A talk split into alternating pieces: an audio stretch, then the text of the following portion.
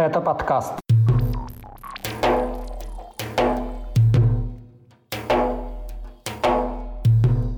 Пожар в здании ФСБ в Ростове-на-Дону, трудности с доступом к медицине в Дагестане, Кадыров на встрече с Путиным и чеченская сборная Франции на чемпионате Европы среди молодежи по борьбе. Об этом и не только в 123-м выпуске подкаста «Кавказ. Реалии». Его проведу я, Иван Мартыненко. Привет!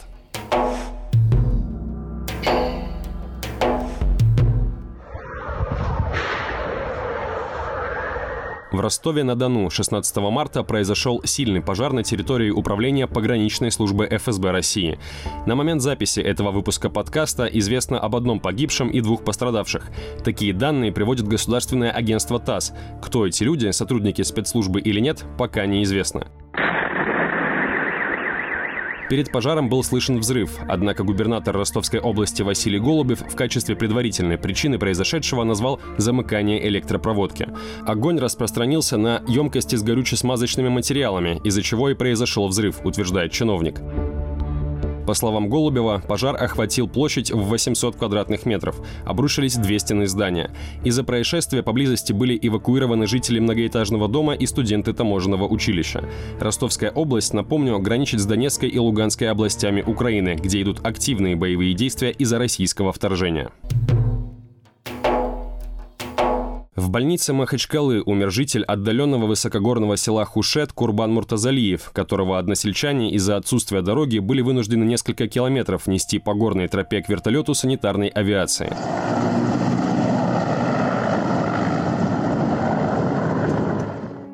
Муртазалиеву было 38 лет. Как рассказал сайту «Кавказ Реалии» его односельчанин, мужчине стало плохо, когда он работал по хозяйству. Половина его тела оказалась парализована, он потерял сознание. До вертолета его, сменяя друг друга, несли более 30 человек. Путь по горной тропе составил около 7 километров. Когда Муртазалиева доставили в больницу, врачи сообщили, что у него произошло кровоизлияние в мозг, при котором критически важно как можно скорее госпитализировать пациента. Мужчину прооперировали, но спасти его не удалось. 14 марта он умер, не приходя в сознание.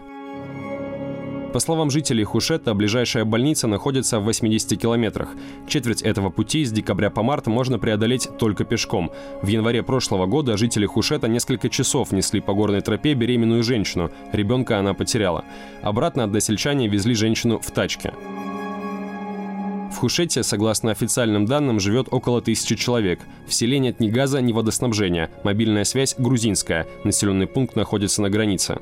Продукты и другие грузы сюда доставляют на ослах, но зато здесь есть военком, точнее говоря, был. Им работал умерший Курбан Муртазалиев. Посмотреть, как живет село Хушет, вы можете на сайте Кавказ Реалии. Ссылка в описании. Скачивайте приложение «Кавказ Реалии», чтобы оставаться на связи в условиях военной цензуры в России. Ссылки на приложение вы найдете в описании к этому выпуску подкаста. Рамзан Кадыров назвал мудрой военную тактику России в Украине и раскритиковал тех, кто публично жалуется на проблемы в армии, в частности, на нехватку боеприпасов. Эти слова противоречат предыдущим высказываниям главы Чечни о российских генералах, а также противопоставляют его руководителю так называемой ЧВК «Вагнер» Евгению Пригожину. Он в конце февраля публично заявлял о снарядном голоде у его наемников и винил в этом Минобороны. До этого Кадыров и Пригожин неоднократно совпадали в своих оценках ситуации на фронте. Кадыров изменил позицию после встречи с президентом Владимиром Путиным. Согласно официальному сообщению на сайте Кремля, она прошла в Москве 13 марта. Как дела в республике? В республике у нас все очень неплохо. Это благодаря вам, дом. На записи встречи видно, как у главы Чечни трясутся руки, когда он достает из папки свой доклад, напечатанный крупным шрифтом. Как полагают аналитики Американского института изучения войны, Кадыров нервничал из-за опасения потерять расположение Путина, по той причине, что подконтрольные главе Чечни бойцы играют минимальную роль на фронте в Украине, выполняя тыловые задачи. За год войны против Украины Кадыров в своем телеграм-канале неоднократно критиковал Минобороны России и резко высказывался о высокопоставленных генералах. Пригожин его в этом поддерживал. Теперь же, как утверждает глава Чечни, все работает слаженно и безупречно, как часы, в том числе офицерский состав Генштаба.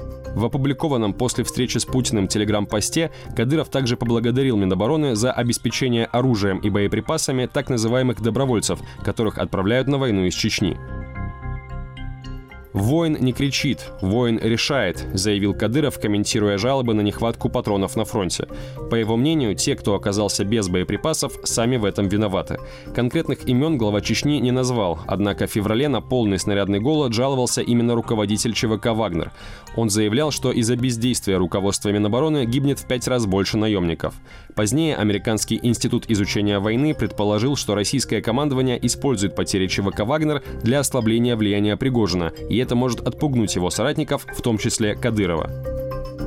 Обращение Кадырова к воину тоже может быть отсылкой к Пригожину. Осенью прошлого года глава Чечни называл руководителя вагнеровцев прирожденным воином. Теперь Кадыров утверждает, что у хорошего бойца патроны ни с того ни с сего вдруг не заканчиваются. Это цитата. Руководитель ЧВК «Вагнер» заявление главы Чечни на момент записи этого выпуска подкаста не комментировал.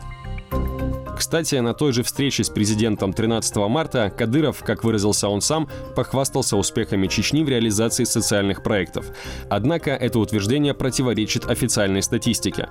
Например, глава республики заявил, что безработица в Чечне составляет менее 8%, но не уточнил, что этот показатель один из худших в России. По нему Чечня находится на предпоследнем месте в стране. 15 марта Кадыров вновь привлек к себе внимание. В этот раз глава Чечни прокомментировал слухи, что он болеет, о чем в начале года заявляли его критики. По неподтвержденным данным таблоида «Бильд», в Грозный для лечения Кадырова из Абу-Даби прибыл нефролог, врач, который специализируется на проблемах почек. Среди других факторов, указывающих на предполагаемую болезнь Кадырова, называлось его отсутствие на послании Путина Федеральному собранию 21 февраля. Впрочем, это не первый раз, когда глава Чечни не поехал на это мероприятие мероприятия. Сам Рамзан Кадыров утверждает, что со здоровьем у него все в порядке.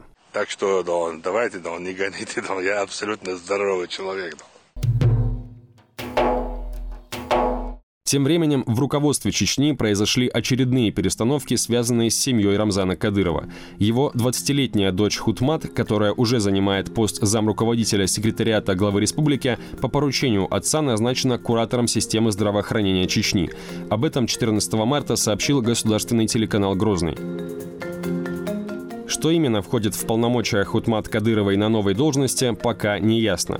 В декабре сообщалось, что якобы по ее поручению в реабилитационном центре в Аргуне появилось 29 новых коек. А до этого в июле вице-премьер Чечни хвалил дочь Кадырова в целом за все положительные изменения в сфере реабилитационной медицины в регионе. Какие конкретные действия для этого предприняла 20-летняя Хутмат, республиканские СМИ не уточнили. Пока они лишь публикуют фотографии дочери главы Чечни с врачами и на различных совещаниях. Имеет ли Хутмат Кадырова высшее образование, необходимое для работы на государственной службе, тоже неизвестно. До начала чиновничьей карьеры она успела побыть директором Грозненского дельфинария.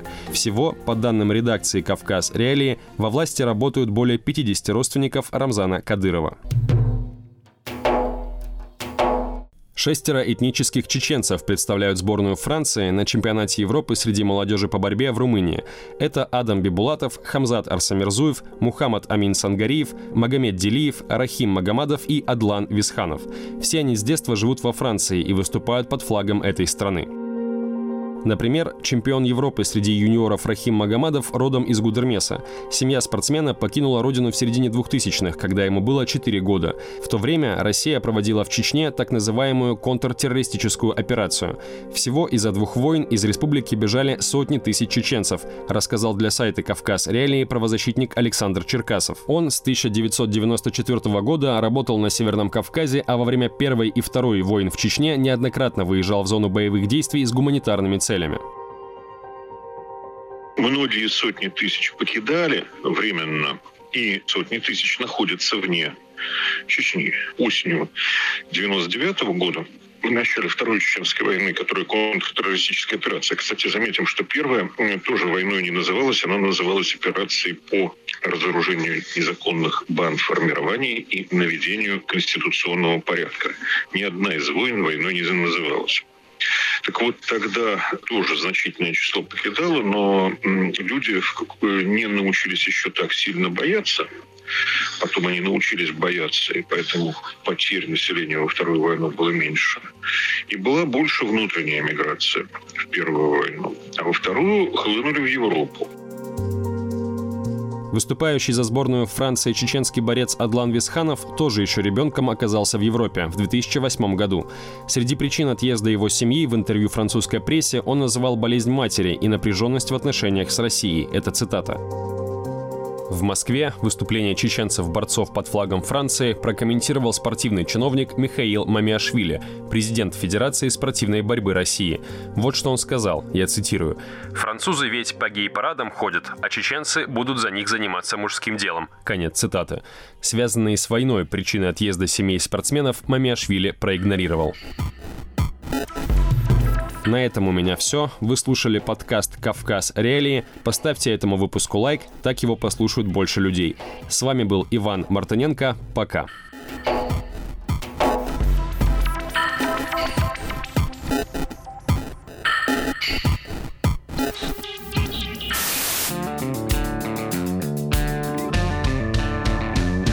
Студия подкастов «Радио Свобода».